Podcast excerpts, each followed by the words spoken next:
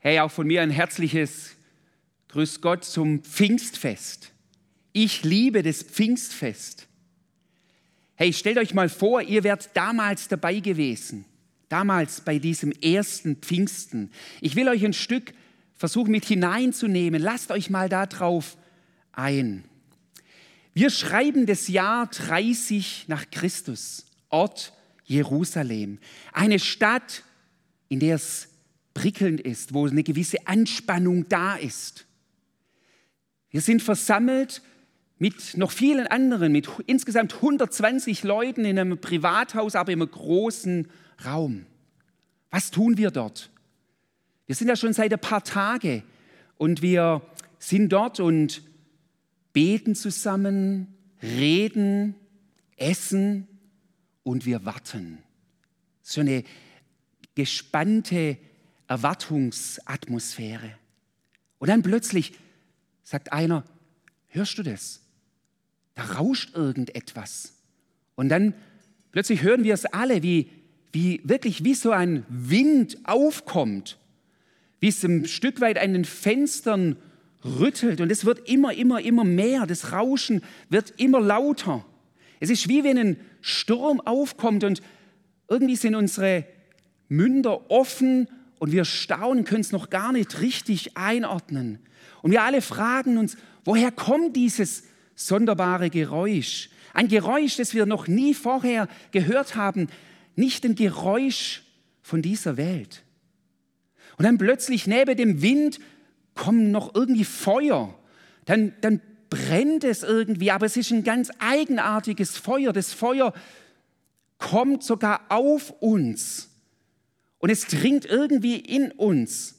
Ein Feuer, das spürbar ist, aber das nichts jetzt verbrennt. Und diese Flammen, dieses Feuer, das lässt sich auf uns alle nieder, nicht nur auf Petrus und Johannes, sondern auf jeden einzelnen von uns. Krass, was da geschieht. Und wir merken plötzlich, wie das Feuer in unserem Herzen etwas auslöst. Da beginnt etwas zu brennen. Und dann, als wir beginnen, unseren Mund aufzumachen, kommt gar nichts anderes raus als Lobpreis, als Anbetung Gottes. Und dann merken wir plötzlich, aber wir reden nicht nur Hebräisch oder Aramäisch, sondern in ganz vielen unterschiedlichen Sprachen reden wir plötzlich. Und es kommt eine Menschenmenge noch herzugeströmt, weil das Geräusch ist nicht nur in dem Raum zu hören, sondern in ganz Jerusalem. Und deshalb kommen Menschen zu unserem Haus und wollen wissen, was da passiert. Und als wir plötzlich reden, obwohl das noch keiner von uns vorher gemacht hat, wir gar nicht geübt sind, können wir voller Kraft predigen und verkündigen das Evangelium von Jesus. Hey, wer von euch würde nicht sagen, wow, da wäre ich gerne dabei gewesen. Damals bei dem ersten Pfingstfest. Also mir geht es so. Aber wisst ihr was? Wir feiern Pfingsten nicht als ein Erinnerungsfest, auf das wir nur wehmütig zurückblicken, sondern wir feiern Pfingsten auch als ein gegenwärtiges Fest, weil der Heilige Geist, der damals gekommen ist, der wirkt auch heute. Er kommt in unser Leben hinein. Hey, glaubst du das? Dass der Heilige Geist auch dein Leben, wie damals bei den Jüngern, dass er auch dein Leben verändern kann. Wisst ihr, ich muss ganz ehrlich sagen, ich bin schon viele Jahre gläubig oder lebe, habe eine Beziehung zu Jesus. Mit 15 habe ich mein Leben bewusst Jesus anvertraut. Aber über viele Jahre meines Glaubenslebens war der Heilige Geist für mich so eine gewisse unbekannte Größe. Und es hat sich aber in den letzten Jahren verändert. Ich habe wirklich dürfen eine Beziehung zu ihm aufbauen. Er ist Person. Ich durfte ihn mehr und mehr kennenlernen und ich weiß, da gibt es noch so viel zu entdecken. Und ich habe es gelernt oder will es immer mehr lernen, auch mich vom Heiligen Geist leiten zu lassen, mit ihm zu kooperieren. Hey, der Geist Gottes ist so kostbar. Ich könnte wirklich schwärmen drüber, begeistert sein. Lasst mich so sagen, wo der Geist Gottes ist, dort ist Leben. Wo der Geist Gottes nicht ist, dort kann sich nicht wirklich Leben entfalten. Das wird durch die Bibel hindurch bezeugt. Der Geist Gottes ist der Garant für Leben. Ihr müsst mal reinschauen. Manche von euch kennen dieses Kapitel, Kapitel 37 beim Propheten Hesekiel. Es ist eigentlich ein ganz, zuerst mal das Bild, die Vision, die der Prophet hat, ist wirklich hammer, hammer, hammer krass. Er sieht ein Tal mit lauter trockenen Knochen, toten Gebeine, die da verstreut rumliegen. Und dann plötzlich kommt so ein Ruf des Himmels und die Knochen rücken irgendwie zusammen und Muskeln und Sehnen bilden sich wieder an diese Knochen heran. Aber am Schluss heißt es dann von dieser Vision, da spricht Gott, ich gebe euch meinen Geist, damit ihr lebt. Also erst durch den Geist kommt das eigentliche Leben, kommt diese, in diese trockene Knochen wieder neues Leben hinein. Ich weiß nicht, trockene Knochen, es erinnert mich immer so in meiner Kindheit ich glaube, ich habe schon mal erzählt, dass mein Haus, wo ich gewohnt habe, mein Elternhaus direkt neben einem Friedhof ist. Und da kam immer der, ganz früher noch, hatten wir einen Totengräber in unserem Dorf und der hat die Gräber ausgehoben und dann hat man manchmal da noch Knochen gesehen von früheren Verstorbenen und das war schon irgendwie ein bisschen spooky. Und dass diese Knochen wieder lebendig werden können, eigentlich unmöglich. Und diese Vision, die der Hesekiel hier hat, macht deutlich, der Geist überwindet alles, was was eigentlich nicht mehr lebendig ist und bringt Leben hinein. Jesus greift es auf in Johannes 7. Da spricht er vom lebendigen Wasser, das in Menschen fließt. Hey, wo wir oft sagen, wir sind innerlich ausgedörrt, ausgetrocknet. Da spricht er, hey, wer an mich glaubt, aus dessen Innern werden Ströme des lebendigen Wassers fließen. Und dann heißt es, mit dem lebendigen Wasser meinte er den Geist, dem jeden zuteil werden soll, der an ihn glaubt. Nimm das, nimm das heute schon mal mit. Der Geist bewirkt Leben. Wie können wir ihn erleben? Nur ganz kurz da drei Dinge. Öffne dich ihm, öffne dich ihm. Sag, komm, Heiliger Geist, ich will dich kennenlernen. Lese in der Bibel, lerne von ihm und dann lerne mehr und mehr deinen Lebensalltag in Kooperation mit ihm zu gestalten. Der Heilige Geist wirkt immer wieder auch überraschend. Er weht auch, wie er will und wo er will. Aber dennoch, er springt immer Leben hervor. Er ist der Wind des Lebens. Für heute noch, für diese Predigt, ist mir ganz besonders ein Wirkungsbereich des Heiligen Geistes wichtig geworden. Ja, der Heilige Geist wirkt ganz unterschiedlich, aber ich möchte mich auf eines fokussieren. Und ich finde so ein prophetischer Impuls auch für die Zeit, in der wir jetzt gerade auch leben. Mein Thema ist, der Geist der Einheit schmiedet. Das ist auch ein Herzensthema von mir. Der Geist der Einheit schmiedet. Kurze Rückblende, Sommer 2017, Juni, Juli 2017. Es war heiß. Ich war drei Tage an der Uni, Universität Fribourg, nicht Freiburg, sondern Fribourg in der Schweiz auf Studientage. Die Studientage hießen Komm, Heiliger Geist. Mit dabei als Sprecher, Referenten bei dieser Studientagen, es war wirklich hochkarätig, war der Erzbischof von Canterbury. Ihr kennt den, wenn eine royale Hochzeit in England ist, dann macht er die Trauungen. Dann ein Kardinal aus Österreich, ein katholischer Kardinal. Dann der Leiter der Evangelischen Allianz der Schweiz, ein Patriarch der rumänisch-orthodoxen Kirche und ein Professor aus den USA, der sich zur Pfingstbewegung zählt. Die Vorträge waren okay, manchmal war es mir fast ein bisschen zu hoch. Ja, hat mein Gehirnschmalz ziemlich herausgefordert. Und dann aber an einem Abend gab es noch einen Gebetsgottesdienst in der Kathedrale von Fribourg, eine riesige, schöne Kirche. Und ich muss sagen, ich hatte da nicht allzu große Erwartungen, als ich da hingegangen bin zu diesem Gebetsgottesdienst. Aber jetzt im Nachhinein, oder ich habe gemerkt, als ich da drin sitze auch, ich durfte, und so habe ich es empfunden, bei einem kirchengeschichtlich-historischen Moment dabei zu sein. Diese hochrangige Vertreter ihrer Kirche oder Bewegungen, sie haben um eines gemeinsam gerungen. Sie haben gebetet, komm, Heiliger Geist. Und es war nicht nur ein wohlformuliertes Gebet, sondern es war ein existenzielles Rufen nach dem Heiligen Geist um Erneuerung der Kirche, um eine neue tiefe Einheit. Jedem dieser, dieser Verantwortungsträger wird, ist bewusst, dass die Kirche nur Zukunft hat, wenn sie vom Heiligen Geist durchdrungen ist. Keine Strukturveränderungen, keine Hochglanzprospekte, keine Programme bringen letztendlich die Kirche und die Gemeinde Jesu in die Zukunft. Es ist nur das Wirken des Geistes Gottes oder es kann das nicht ersetzen. Die, die Kirche, wenn sie kraftvoll sein will, dann braucht sie eine Erfüllung mit dem Heiligen Geist. Gerade in diesen Zeiten, dieser herausfordernden Zeit. Wisst ihr, die Zerrissenheit der Christenheit ist eine enorme Schwächung ihres Zeugnisses.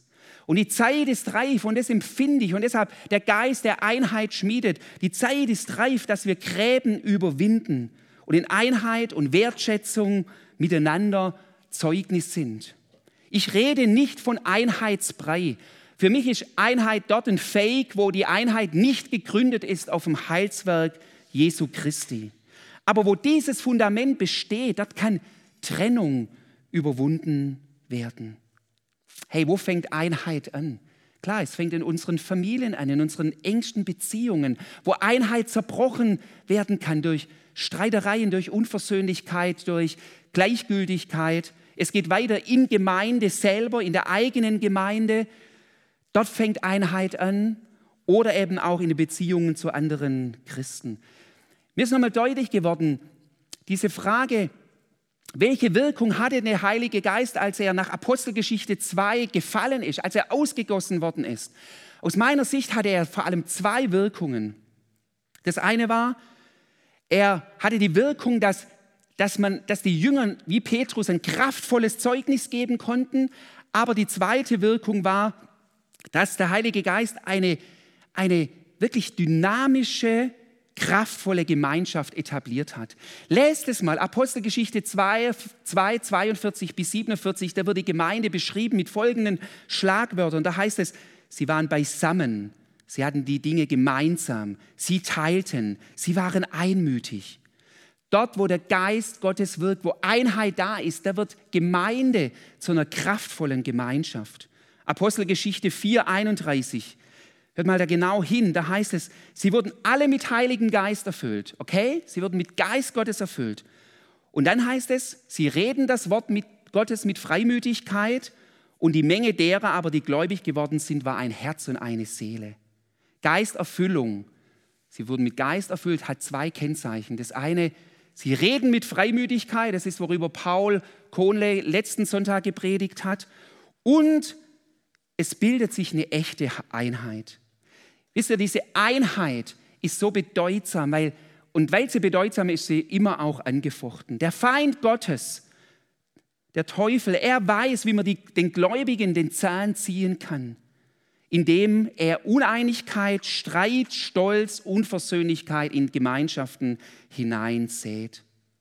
Wisst ihr, am Anfang war die Gemeinde zuerst nur eine rein judenchristliche Gemeinde. Gott sei Dank ist es nicht so geblieben. Ihr müsst mal nachlesen, Apostelgeschichte 10. Ja, da wird es berichtet, dass Petrus kommt dann zu den Heiden und auch über sie kommt der Heilige Geist. Und dann wird plötzlich Gemeinde nicht nur judenchristlich, sondern auch heidenchristlich. Menschen unterschiedlicher Prägung bilden jetzt gemeinsam einen Leib. Etwas, was normalerweise nicht möglich ist. Da war ein riesen Gap, ein Graben zwischen denen, aber durch das Wirken des Geistes wurde der überwunden.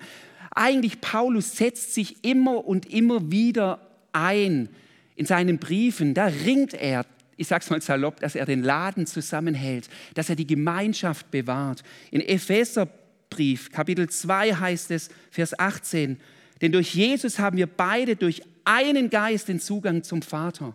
Beide, aus der Unterschiedlichkeit werden wir eins. Einheit, wisst ihr, fällt einem nicht in den Schoß. In Epheser 4, in diesem wunderbaren Brief, in dem Epheserbrief, Epheser 4, Vers 3, sagt Paulus, befleißigt euch, die Einheit des Geistes zu bewahren. Wow. Hey, das hat was mit, der Geist wirkt die Einheit, aber es braucht auch unser Zutun. Das muss auch uns von Herzen wichtig sein. Ein paar Verse weiter heißt es, Verzichtet auf schlechtes Gerede, sondern was ihr redet, soll für andere gut und auferbauend sein, damit sie im Glauben ermutigt werden. Achtet darauf, den Heiligen Geist nicht durch euer Verhalten zu betrüben. Wisst ihr, viele Gemeinden und Werke sind gescheitert, weil sie eben das nicht umgesetzt haben. wo sie gegeneinander gearbeitet haben, wo nicht diese Einheit, das Ringen und die Einheit vorhanden war. Und hier heißt es, wenn ihr gegenseitig so miteinander umgeht, dann werdet ihr durch euer Verhalten den Geist betrüben. Man kann es auch übersetzen, traurig machen. Dann gebt ihr ihm nicht den Raum, den es braucht, damit wirklich Leben in eure Gemeinschaft hineinkommt. Wir ehren den Heiligen Geist, indem wir auf gute Weise wirklich miteinander umgehen. Diese Einheit, es ist mir so wichtig, dass ihr das mitnimmt, der Geist der Einheit schmiedet, das ist nicht nur Nebenprodukt des Glaubens, sondern es gehört absolut zu unserem Zentrum dazu. Woran machen wir denn fest oft, wo wir sagen, oh, da ist jemand vom Geist Gottes erfüllt? Wir machen das oft fest, wenn man sagt, wow, da predigt einer powerful oder da hat jemand wirklich geniale prophetische Eindrücke, da kann jemand durch ihn geschehen, Wunder und Zeichen. Hey, das sind alles Wirkungen des Geistes. Aber es gibt noch eine Beschreibung, ich sage mal so, Symptome, wenn ich so sagen darf, die eine Infizierung dem Heiligen Geist beschreiben. Ja, bei Corona, das sind es vielleicht Fieber und Halskratzen. Beim Heiligen Geist, wer mit dem Heiligen Geist infiziert ist, der zeigt folgende Symptome. Galater 5, Vers 22, da heißt es, die Frucht des Geistes aber ist Liebe, Freude, Friede, Geduld, Freundlichkeit, Güte, Treue, Sanftmut, Enthaltsamkeit. Hey, was, auf was ziehen diese Worte ab? Lässt es nochmal für euch. All diese Dinge sind Charaktereigenschaften, die uns helfen, eben nicht in, in, in, Separation, in Teilung zu leben, in Streit, sondern wirklich eine tiefe Einheit zu bilden.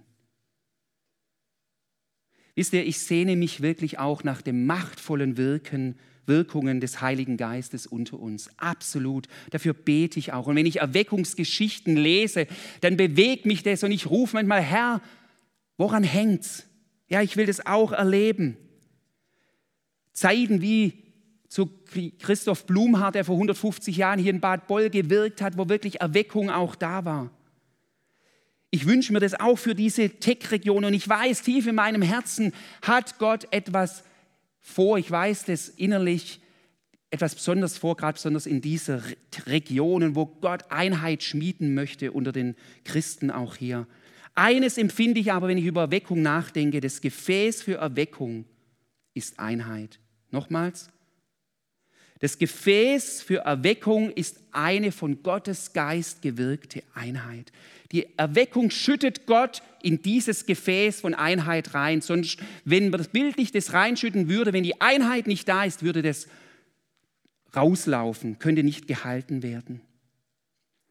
Wisst ihr, ich bin überzeugt, jede einzelne Gemeinde, jeder einzelne Christ kann Akzente in seinem Leben setzen. Keine Frage, kann positiv auf sein Umfeld einwirken. Aber wirklich Transformation einer Region oder im größeren Sinne, das kann keiner alleine und das kann auch keine Gemeinde alleine. Wir brauchen da einander. Psalm 133 sagt Gott, wie schön und wunderbar ist es, wenn Brüder einträtig zusammenleben. Denn dorthin verheißt der Herr seinen Segen und Leben, das niemals enden wird. Wow. Was hat es jetzt, ich komme zum Schluss, was hat es jetzt für eine Konsequenz für uns? Wisst ihr, Einheit ist mehr als sich irgendwie stehen lassen. Egal, ob das in deinen Beziehungen sind, in deinem Umfeld, das ist nicht Einheit. Ja, wir lassen uns halt stehen oder auch miteinander in Gemeinde oder unter Gemeinden. Einheit heißt, wir begegnen uns. Wir gehen immer wieder aufeinander zu. Wir wertschätzen uns. Wir lernen auch voneinander. Wir sind Hörende. Ja, wir streiten vielleicht auch, aber wir sind bestrebt, uns wieder zu versöhnen. Und wir haben gemeinsam ein Ziel, dass Gott geehrt wird und dass sein Reich sich manifestiert, dass Menschen seinen Segen erleben. Wisst ihr, es geht mir nie um eine Pflichtökumene irgendwie, sondern ich beschreibe das immer wieder als ein, eine Ökumene des Herzens. Der Heilige Geist, der schmiedet Versöhnung und Einheit. Wir haben als Allianzleiter uns mal eine Zeit lang zum Gebet einmal im Monat getroffen. Und da sitzen dann Leiter aus unterschiedlichen Gemeinden zusammen. Und ich kann euch sagen, da war der Geist Gottes spürbar. Wir waren vielleicht theologisch in manchen Dingen unterschiedlich unterwegs. Aber wir haben unser Herz einander ausgeschüttet. Wir haben einander gesegnet Leiter aus ganz unterschiedlichen auch Gemeinderichtungen. Hey, und das war klasse und ich glaube, das ehrt Gott. Hey, wo will der Heilige Geist in dein Herz wieder neu weich machen? Das Pfingsten, wo du für dich erlebst, wo Gott eine vielleicht innere Härte, Gleichgültigkeit aufbrechen möchte. Ich werde jetzt gleich für uns beten. Lass dir zeigen, wo der Heilige Geist wirklich in deinem Inneren etwas verändern möchte und wo er mit seinem Feuer der Einheit auch in dein Leben hineinkommen möchte. Wir alle sind berufen, unbefähigt durch den Heiligen Geist diese Einheit zu leben. Und der Heilige Geist ist der Same Gottes, den Gott in unsere Herzen hineingegeben hat, damit wir das tun können. Ich habe da noch eine Kurzgeschichte, da heißt es, die hat mir sehr gut gefallen. Ein junger Mann betrat im Traum einen Laden. Hinter der Theke stand ein Engel. Hastig fragte er ihn, was verkaufen Sie, mein Herr? Der Engel antwortete freundlich, alles, was Sie wollen. Der junge Mann begann aufzuzählen, dann hätte ich gern das Ende aller Kriege, bessere Bedingungen für Randgruppen, Beseitigung des Elends in Lateinamerika, Arbeit für die Arbeitslosen, mehr Gemeinschaft und Liebe unter den Kirchen und, und, und. Da fiel ihm der Engel ins Wort und sagte, entschuldigen Sie, junger Mann, Sie haben mich falsch verstanden. Wir verkaufen keine Früchte, wir verkaufen nur den Samen. Nochmals, der Heilige Geist ist der göttliche Samen in unserem Herzen, der uns befähigt, zu einer kraftvollen Einheit auch zu wachsen. Pfingsten ist dort, wo Menschen nicht müde werden, immer wieder aufeinander zuzugehen und diese Einheit zu suchen. Hey, lasst mich beten. Und ich habe es noch auf dem Herzen, die erste Einheit, zu der wir eingeladen sind, ist immer wieder Einheit zu Gott selber. Wenn es bei dir so ist, dass du vielleicht noch gar nicht die Einheit zu Gott hast, dann kannst du einfach beten und sagen, komm Heiliger Geist, bring mich in eine starke Einheit mit dem lebendigen Gott. Er will es tun. Aber auch in allen anderen Bereichen. Heiliger Geist, wir kommen jetzt zu dir und du siehst jetzt die Worte, die gesprochen worden sind. Herr, entweder das können nur Worte sein irgendwie oder es kann wirklich Neues hervorbringen und darum bete ich. Ich bete, dass du kommst und jetzt wirklich jeden Einzelnen berührst. Ich bete zuerst mal für diejenigen, deren Beziehung zu dir vielleicht zerbrochen ist, auch durch Not und Leid oder die noch gar keine Beziehung zu dir haben. Ich bete, komm, Heiliger Geist, und lass für sie ein neues Pfingsten erleben, wo du wieder neue Verbindung schaffst, Anknüpfung, Herr. Aber ich bete auch, Herr, dort, wo uns gerade jetzt Beziehungen in den Sinn kommen, die von Uneinigkeit, Unversöhnlichkeit geprägt sind, wo du kommen willst und ein neues Miteinander hervorbringen möchtest. Wir müssen es nicht aus eigener Kraft tun, du willst es mit uns und durch uns wirken. Und ich bete auch nochmal für das Miteinander der Kirchen und Gemeinden. Heiliger Geist, die Zeit ist zu Ende, wo wir uns gegenseitig bekämpfen und schlecht übereinander reden.